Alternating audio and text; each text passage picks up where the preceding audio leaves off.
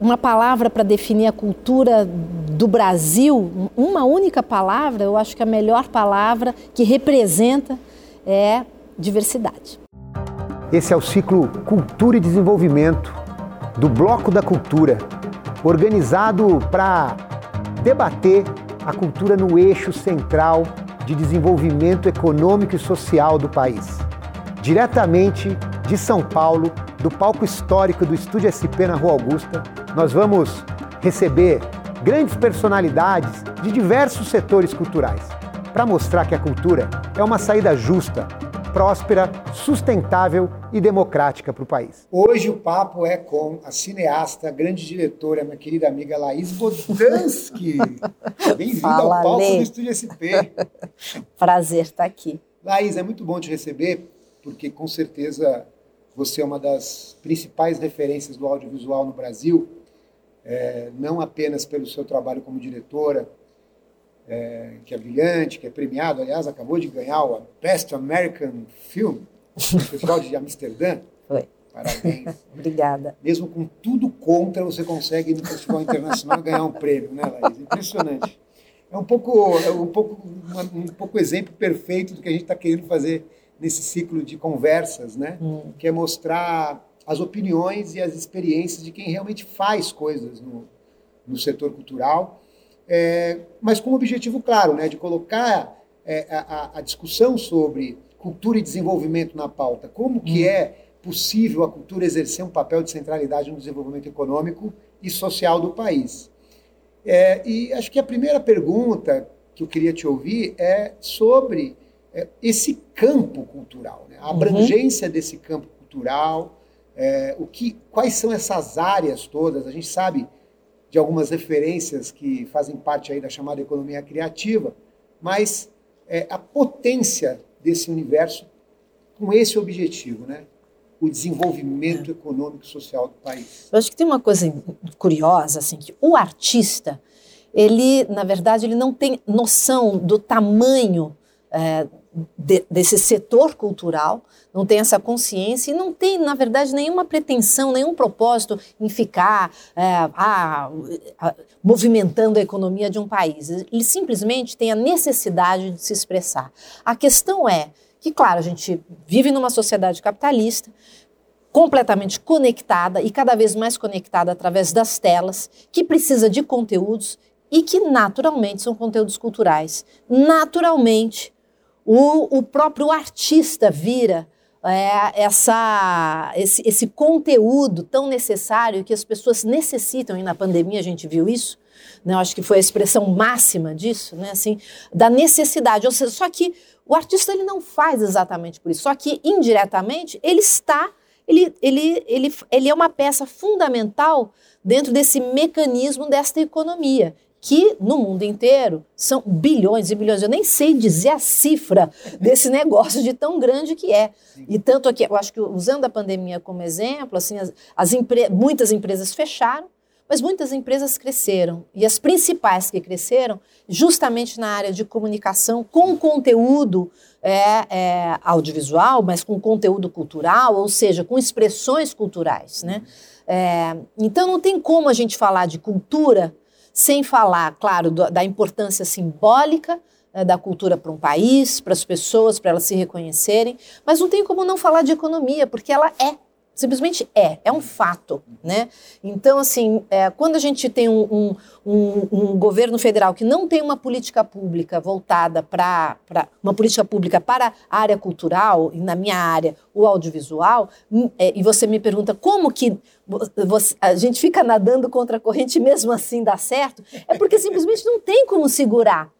É, assim, é, é, é, é, um tsunami de informação, é um, a, a, economia é gigantesca, não tem como fingir que ela não existe. Aliás, é uma burrice você fingir que ela não existe, porque ela está ali a favor de um país, né? a favor de um país saindo de uma crise, ainda vivendo uma crise de emprego, de miséria, de fome, e que a, a área cultural ela só tem a contribuir. Né? Então, por que fingir e, aliás, esconder? É como se tivesse vergonha tem vergonha da nossa língua? Tem vergonha do jeito que a gente se veste? Vergonha da nossa música? Vergonha do quê? A gente tem que ter orgulho disso, né? E ainda por cima tem essa economia inteira em volta. Né? Antes da gente entrar mais no assunto audiovisual, é, você falou uma coisa interessante. Parece que a gente tem que superar uma falsa dicotomia que existe hoje, uma, uma um falso antagonismo Exato. entre é. a economia da cultura, essa potência toda que você descreveu, e o valor das linguagens artísticas, hum. como se uhum. uma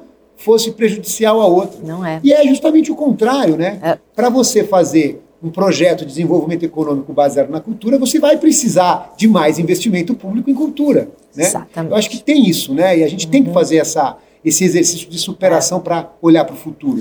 Exatamente. E aí, como é que eu acho, como é que entra esse investimento em cultura? Aí tem que ter um foco, tem que ter um, um propósito. É, não é simplesmente coloca dinheiro, né? Tem que ter um projeto. Que projeto é esse? De longo prazo. De longo prazo, assim. E aí, assim, ao meu ver, assim, eu acho que tem um tema que é muito importante, que é a, que é a cara do Brasil, que é a diversidade. É a gente valorizar a nossa diversidade, porque a, a nossa força e a nossa beleza tá porque a gente é diferente, porque a gente tem 500 mil sotaques, né? A gente tem vários cantos, né? Assim, é, é, um, é um dos poucos países imensos nesse planeta, né? Aliás, pelo tamanho que a gente é, né? A gente é o quinto maior consumidor, no caso da minha área de audiovisual, do planeta. Isso é muito importante, isso é muito significativo. Então, a gente não pode ficar só consumindo o que os outros dizem que nós temos que consumir. Nós também devemos produzir e consumir o que, o que produzimos, né? A gente se reconhecer. É, essa, essa, essa esse projeto né, de, de país né, que a gente tem que ter, eu acho que tem que ter algumas, uh, algumas luzes que a gente não dá para dar conta de tudo, mas alguns, alguns pilares a gente tem que ter e que eles são importantes. Para mim, um dos mais importantes, que tem a ver também com um pensamento contemporâneo mundial, que é olhar sim para a diversidade de gênero, de raça, né, assim, que é e e, e, e, que o mundo das artes, o mundo da economia criativa, traz isso e está em, sintonia com o que tem de mais interessante no mundo e que pode olhar para o pequeno, para o detalhe do nosso país e conectar com o mundo inteiro, né? Porque não precisa ser. Eu acho que o que é bonito na diversidade é, é a gente não tem que ser contra uma outra cultura. A gente é, tem que ter é, é essa possibilidade da troca e, e, e, e a gente se transforma. Ninguém está estagnado, né? a gente não está parado, a gente não está isolado do mundo. E o Brasil não está isolado dele mesmo. Né? A gente precisa entender as nossas várias expressões. Só que a gente não adianta ter só um, um eixo do Brasil que, é, que tem uma injeção de, de recursos. Não faz sentido isso. Ah, não, mas os estúdios, no caso do cinema, estão no eixo Rio-São Paulo. Estão porque em algum momento uhum. se determinou que era assim, mas não precisa ser assim. Né? Não faz sentido. É, você pode achar outras lógicas e outros porquês, né?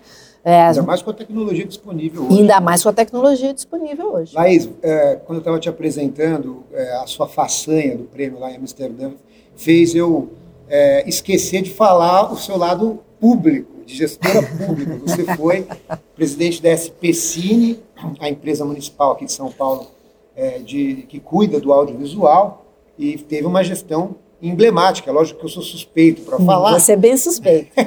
Mas eu sei que muita gente, é, independentemente da minha opinião, compartilha é, dessa, dessa opinião pela transformação, pela liderança que se exerceu é, no setor é, de, à frente da SPCine e diante do cenário de tragédia é. que, o, que o setor cultural, o setor audiovisual estava vivendo. Eu queria é, entrar no assunto audiovisual fazendo uma, uma pergunta bem concreta e objetiva. Assim.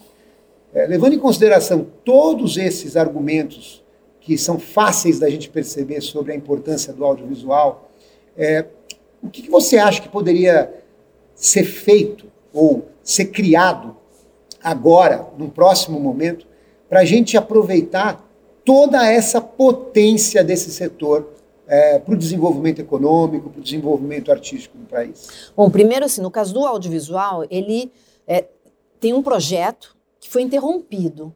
Podia não estar tá perfeito, mas interromper não faz sentido. Até porque o audiovisual é uma indústria. E uma indústria é, é fácil de imaginar, é, um, é, uma mecânica que não pode parar. Na hora que você desmonta isso, você, assim, então, um maquinista de cinema, ele tem que não, não vive mais daquilo, ele vai inventar outra profissão. Ele Só que profissão. ele sai da profissão. Só que parece que é uma profissão que qualquer um pode fazer. Não, são anos de experiência, porque é todo é uma, uma mecânica, é uma coisa, um, um serviço muito especializado. Então, assim, a gente ainda está num processo de formação de técnicos e de talentos no Brasil. Então, a primeira coisa é retomar o nosso projeto de crescimento. É, revisitando o, onde acertamos, onde a gente errou, sem dúvida nenhuma, mas tem aí alguns, é, é, algumas coisas que são fundamentais, que é fortalecer a Agência Nacional de Cinema, ela é fundamental, só que é, ela, ela, de uma certa forma, ela tem um olhar que não acompanhou com os novos tempos, porque hoje a gente está é, nessa sociedade totalmente digital e de telas, que a Ancine não dá conta, ela só dá conta do cinema. E o audiovisual é muito mais do que isso. Uh, então, e aí, só que aí a gente tem um segundo problema, que é uh, as plataformas de streaming no Brasil, que hoje produzem muito e tem o Brasil como quinto maior mercado consumidor de audiovisual no mundo. É, é, a gente tem um mercado, esse mercado de, de vídeo sob demanda no Brasil, ele não é regulado.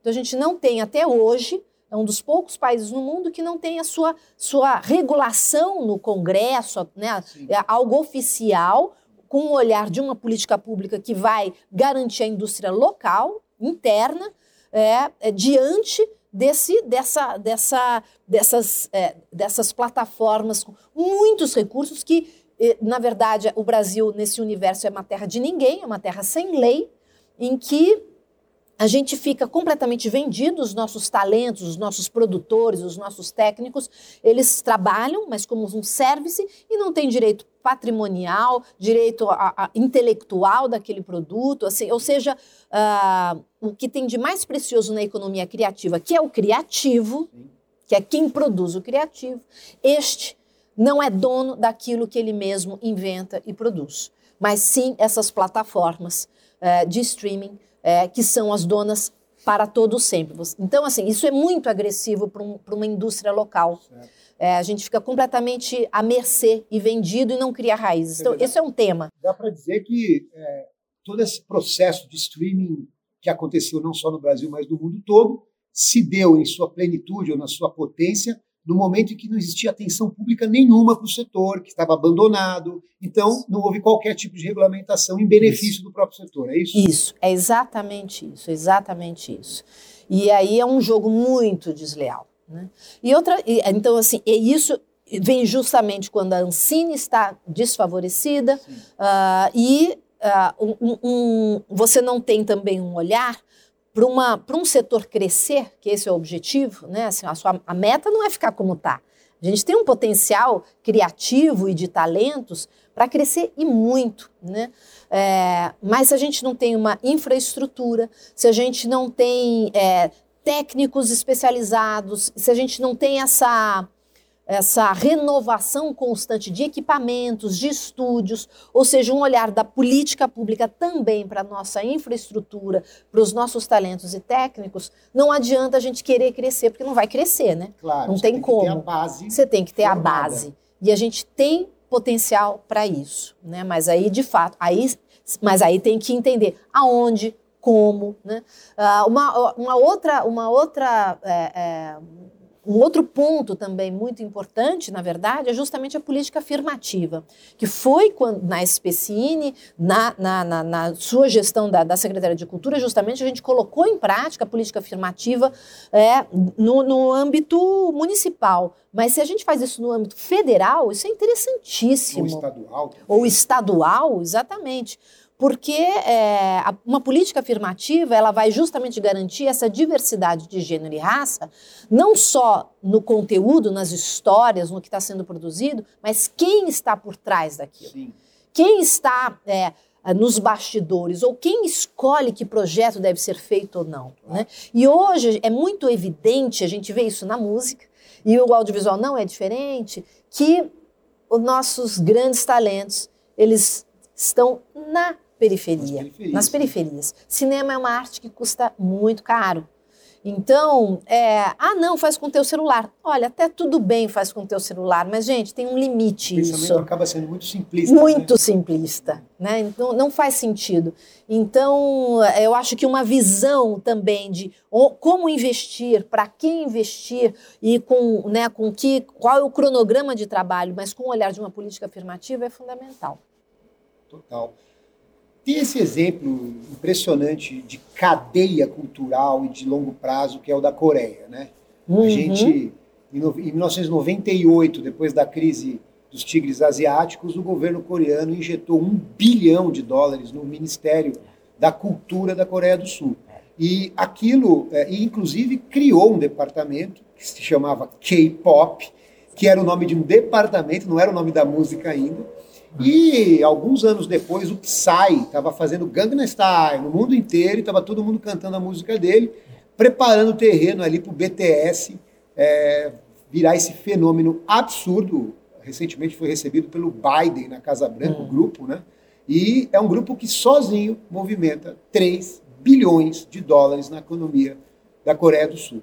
E é interessante, esse, esse, de novo, essa reflexão sobre cadeia, porque mais dinheiro girando na cultura, no setor, mais investimento público e privado, e a gente vai chegar até os Oscars do Parasita, inclusive, Isso. Oscar de melhor filme, vai chegar até o Round Six, sendo a série mais vista da história da Netflix. Exatamente. É interessante porque você tem aí o, o audiovisual como exemplo de é, é, setor que foi beneficiado, mas ao mesmo tempo como aglutinador de várias outras linguagens para criar essa cadeia. Você é, não acha que é por aí? É totalmente por aí. Agora é o seguinte, a Coreia do Sul ela não inventou a roda, tá? Na verdade, quem inventou a roda foram os americanos. Sim. Os Estados Unidos, né? Assim, então, o, o Hollywood foi montada, essa indústria foi montada com incentivo local, sim, porque as pessoas têm esse imaginário que não, lá não tem incentivo, tem incentivo. Claro é, aliás, tem brigas entre os estados, e tudo começou na cidade de Nova York, justamente para atrair filmagens. Era uma cidade ultra violenta, e aí, com, com incentivos é, é, para facilitar a filmagem na cidade, produções que não tinham dinheiro começaram a filmar em Nova York, e começou a se filmar, filmar, filmar, e de repente Nova York ficou conhecida no mundo inteiro, e até hoje é conhecida por muitas pessoas que nunca pisaram em Nova York e reconhecem Nova York. Nova York deixou de ser a cidade violenta que ela era nos anos 70 por conta do audiovisual, por conta de incentivo fiscal, por conta de uma política pública. É, agora, o, o, os Estados Unidos como um todo, a, a, indústria do entretenimento como um todo, e principalmente do audiovisual americano, eles têm muito claro, eles têm metas a cumprir. E eles não escondem que a meta deles é ocupar 100% do mercado do mundo. É só isso só a meta, isso, só isso, né? E assim, mas e, e para eles isso é isso é simples, né? Assim, então, é, eles não escondem isso. É, e eles, então, eles colocam toda a, a, sua indústria nessa direção, né? E uh, a gente tem que entender essa realidade. Só que é o seguinte, uh, tem resultado. Acontece que, de repente, eu, quando era menina, adolescente, o que, que eu queria? Um tênis Nike. O que, que eu queria? Ah, eu quero tomar a Coca-Cola, sem dúvida. Mas assim, ah, eu quero fumar um cigarro. Ah, por quê? Porque o cinema viajou Te o mundo inteiro isso. e vendeu uma, um jeito de ser. Eu desejo aquela roupa, eu desejo aquela música, eu quero falar inglês, é. né? Então é todo um imaginário embutido que é dentro dessa indústria está acoplada a outras indústrias, não só do turismo que fez todo mundo ir para ter desejo de ir para Nova York, mas é a indústria, né? Do, do, 500 outras indústrias penduradas que se beneficiam, até o, quando você vai no cinema e compra o negócio da pipoca, tem lá um super-herói, você... É, as, as, as, os, os, bonecos das grandes marcas geram muito mais dinheiro do que os próprios filmes. É, a gente está na Rua né? Augusta, né? né? E... Pós-guerra era James Dean, jaqueta de couro, descendo a Rua Augusta 120 por hora, com carros que eram feitos em Detroit, tomando milkshake comendo hambúrguer, né? Quer dizer, é a cultura vencedora da guerra propagandeada pelo próprio cinema, pelo audiovisual. Exatamente. Então, quando a Coreia entendeu isso, falou, vamos fazer. Mas não com a carta do War, queremos que o mundo inteiro vire Sim. o K-pop, não é isso, mas assim, nós existimos. Né? Eu acho que isso que é interessante. Assim, a gente é, respeitar a diversidade do mundo. Eu quero consumir, eu quero assistir Parasita, eu quero cantar músicas de em outras línguas, mas na, na, troca, assim como eu acho que é importante também outros países, outras culturas conhecerem a nossa. E não faz essa coisa homogênea, de que é uma coisa só. Não, é todo mundo. Você falou da, do exemplo de Nova York, e acho importante a gente trazer um pouco por uma ação concreta, prática, que você teve uma atuação muito decisiva aqui na cidade de São Paulo e que também teve é, é, uma inspiração no que aconteceu no, em Nova York, foi a, a Film Commission, as Films Commission. É. Queria que você falasse um pouco disso. Me parece que Film Commission talvez seja o ponto de partida inicial, estruturante, para você ter o início de uma cadeia de produção audiovisual. Né? Você tem que ter o acesso a cidade, a sua locação e o incentivo para fazer as ações. Né? É. Uma filme commission, ela, ela pode ter, tem vários modelos de filme commission pelo mundo, mas o que é interessante é que ela está conectada com o mundo, ela está conectada com a, a sua região, né, com, com o seu entorno ali, ela entende e incentiva aquele, aquela região, mais conectada com o mundo. E hoje, é, essa conexão é muito importante. Ela fala uma língua universal de audiovisual no mundo inteiro. Quando você, um país, um estado, uma cidade tem uma film commission, é, automaticamente ela, é, eu falo, ela entra no game. Porque tem radares no mundo inteiro, assim, você tem especialistas que estudam filme commissions no mundo inteiro, falar, ah, você quer fazer um filme? Me mostra o roteiro. Ah, esse filme, se você rodar em tal lugar, você tem consultores que estudam e classificam o filme commissions. Ou seja, a gente pode é, atrair filmagens muito interessantes para o nosso país, que isso traz dinheiro.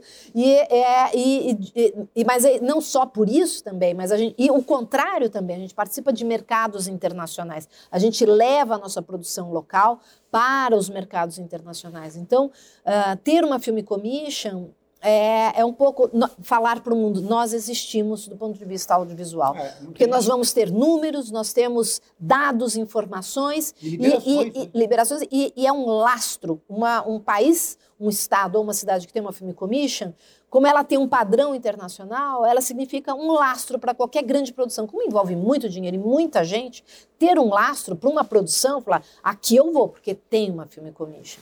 Pois é, muita gente não lembra e talvez as pessoas vão se dar conta quando é, é, for lançado uma for lançado uma produção que foi feita aqui em São Paulo que você lutou muito para trazer, é, que envolve o Keanu Reeves, que envolve a Netflix, etc Acho que a gente estava num momento tão difícil, estamos ainda nesse momento tão difícil, é, e que a gente tem essa lógica, e a gente tem que denunciar, e tem que bater, tem que mudar esse, esse cenário atual, mas o que foi feito naquela época foi a atração de uma das maiores séries, uma série global, que ocupou a cidade de São Paulo inteira, é, com a presença desse astro internacional, Ken Reeves, a gente teve com ele, é, foi uma, um, talvez, uma, talvez seja um bom exemplo né, do é. potencial que tem quando você tem uma filme e, e mostrar como a cidade consegue receber, porque parece, ah, não, não vai dar, vai atrapalhar a cidade. Não atrapalha a cidade. Ao contrário, a cidade até ela, ela se orgulha, claro. né? ela participa, ela se beneficia disso.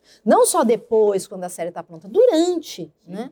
É, quando todo mundo que já esteve em Nova York sabe que você tropeça em filmagens. Sim. Toda hora, não, não essa, essa tá, tá fechada, muda, muda o quarteirão, muda de calçado, porque aqui tem uma filmagem.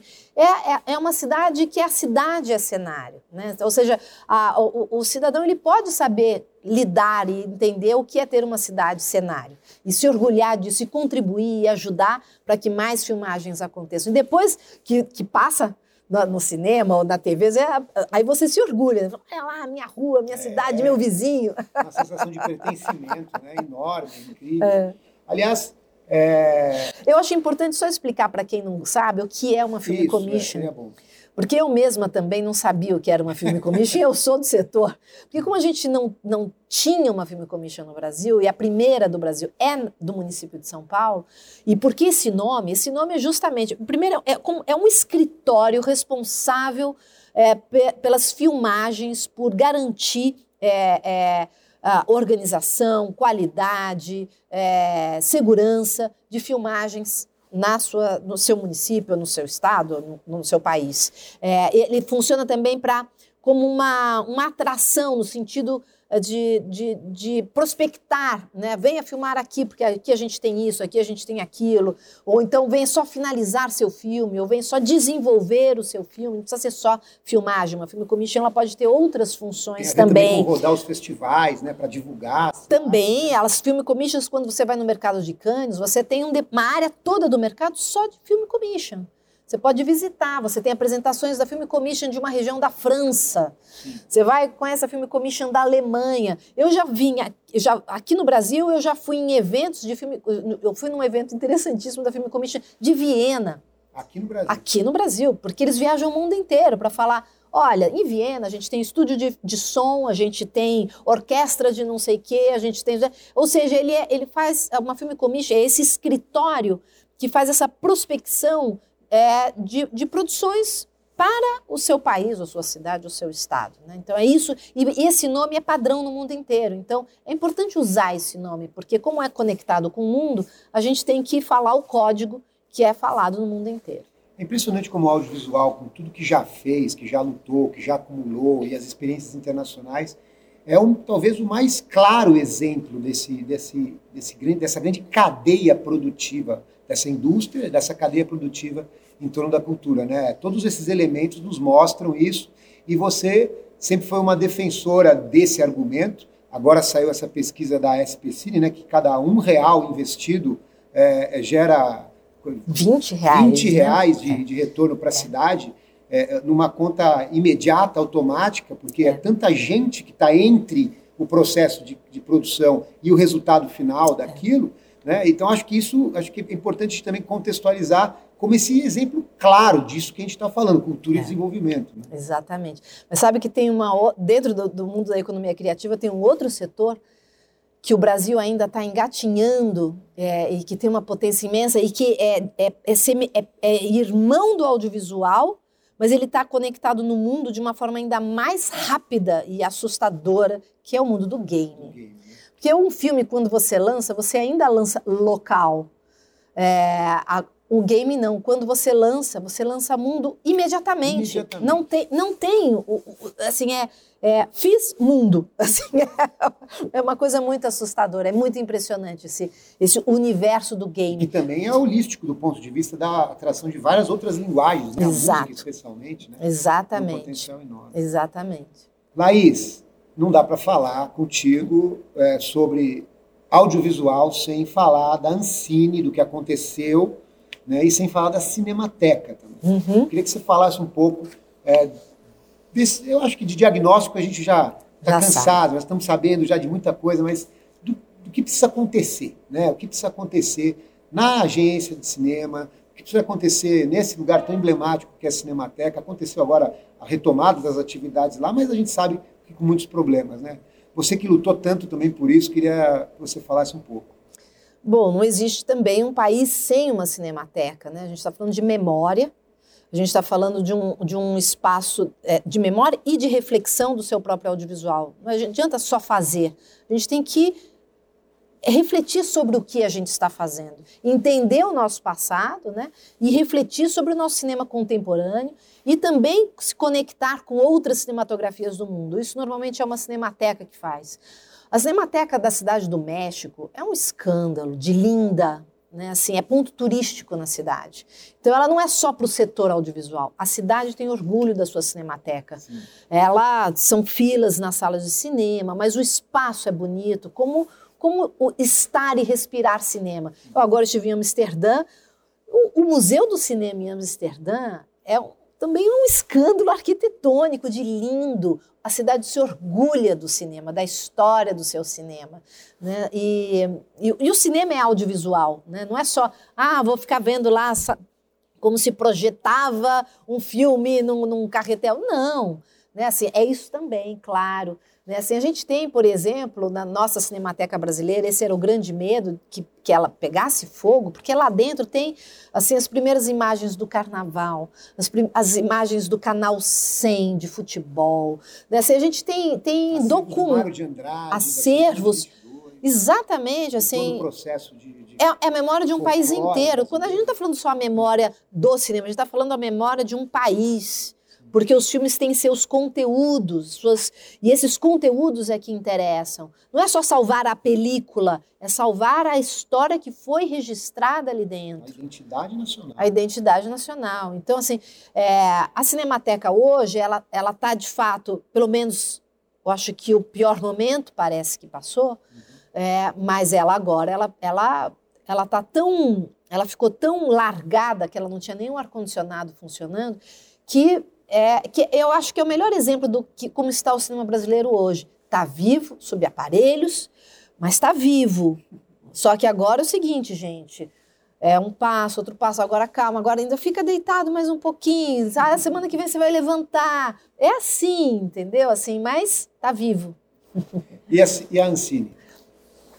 A Ancine também está do mesmo jeito. É, a Ancine, é, ela retomou agora suas atividades, até porque se ela não retomasse, os próprios funcionários teriam que responder por que, que uma agência que foi feita com um propósito não realiza o seu próprio propósito, que é fomentar, cuidar do, do audiovisual brasileiro. Né? Então, ela poderia ser pro, é, é, é, também é, é, é, feito uma, uma judicialmente judici é, responsabilizada exatamente por não cuidar daquilo que é a sua própria função. Né?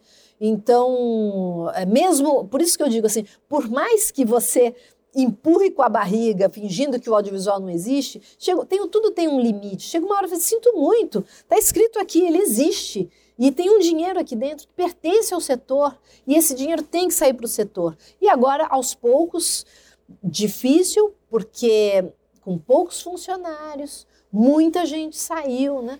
E ainda ah, com filtros e patrulhamentos e, e censuras. O e tempo inteiro gente ainda. Que não é da área, né? Isso é. é curioso, né? Gente que não tem nada a ver com o setor, tomando conta do setor. Do setor. Isso é muito trágico. É assustador. Né? assustador. É bem assustador. E o fundo setorial, né? E o fundo tá setorial do audiovisual. Para ser o motor dessa, é. dessa, dessa economia. Isso. Totalmente e, e, e, ele, pra, toda, todo esse motor, ele precisa ter uma lógica para funcionar. Para ele funcionar, você precisa ter as reuniões dos, de, de, grupos, né, que, é, que é setor, Ancine, governo. Essas reuniões não aconteciam. Então, por isso, sabe, era é, uma, é, uma, uma, era uma censura é, velada. Prévia. É. Era uma paralisia. É uma, né? Exatamente. Então não é assim, ah, não pode fazer isso. Simplesmente não tinha como fazer. Né? Porque a, o, o, que tudo começava com uma reunião que nunca era convocada. Né? Então, é, o Wagner Moura falou isso, né? que existia, existia essa outra forma de censura, uma censura contemporânea, que tinha a ver com paralisia, que tinha a ver com processos não executados para acontecer Exato. projetos. Né? Exatamente. Laís, para finalizar, é, é, já que a gente está aqui no palco do Estúdio SP, que lançou tanta gente nova, nova geração, e já que a gente falou dessa potência de renovação e reinvenção da nossa cultura das periferias, eu queria que você falasse sobre a importância da busca desses novos talentos, a importância de projetos que abram espaço para esses novos talentos, seja através das ações afirmativas, seja através da democratização mesmo do acesso, uhum. para o setor, para o audiovisual, para a indústria do audiovisual e, por consequência, para a nossa economia da cultura. Eu acho que tem uma coisa, é, é que, como eu sou mulher, é, eu acho que eu consigo falar um pouquinho mais da, da, da, importância de uma política afirmativa, porque tem um pouco esse imaginário assim, ah, não dá para colocar uma mulher lá, porque ela não vai saber fazer. a câmera woman é uma mulher e ela acabou de fazer assim com a cabeça. e não é verdade. E aí a gente pode estender esse pensamento da mulher é, para a questão de raça. Né? O Brasil é 54% de pessoas pretas.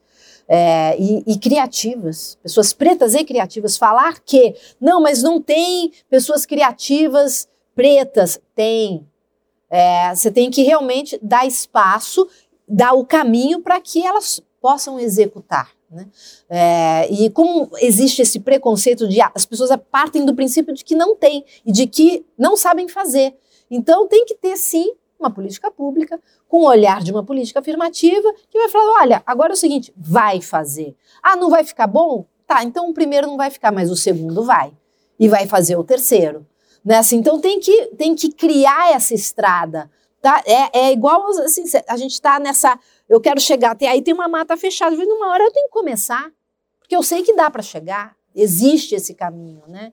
Então vamos, vamos descobrir como é que é essa. Na verdade, o, o caminhar é muito interessante, porque parece também que, ah, não, é, é, é, sem, é, é sempre o mesmo caminho, não é, é outro. Né? Eu acho que dá para pegar outros exemplos, por exemplo, no mundo do esporte. Né? Eu fiz um documentário sobre mulheres olímpicas, e aí nas entrevistas é, as mulheres na, na, na, no, no, esporte de, de, de, de, alto rendimento, né, que exige muito do corpo, é, elas sofreram muito porque os seus técnicos eram homens que não entendiam o corpo das mulheres. Então, muitas se, se estragaram antes de alcançar é, porque os seus. O alto rendimento. O alto rendimento porque falava, sobe tal arquibancada, sobe desce, sobe desce, estourava o joelho, porque aquilo era um treinamento para um corpo de um homem, não de uma mulher.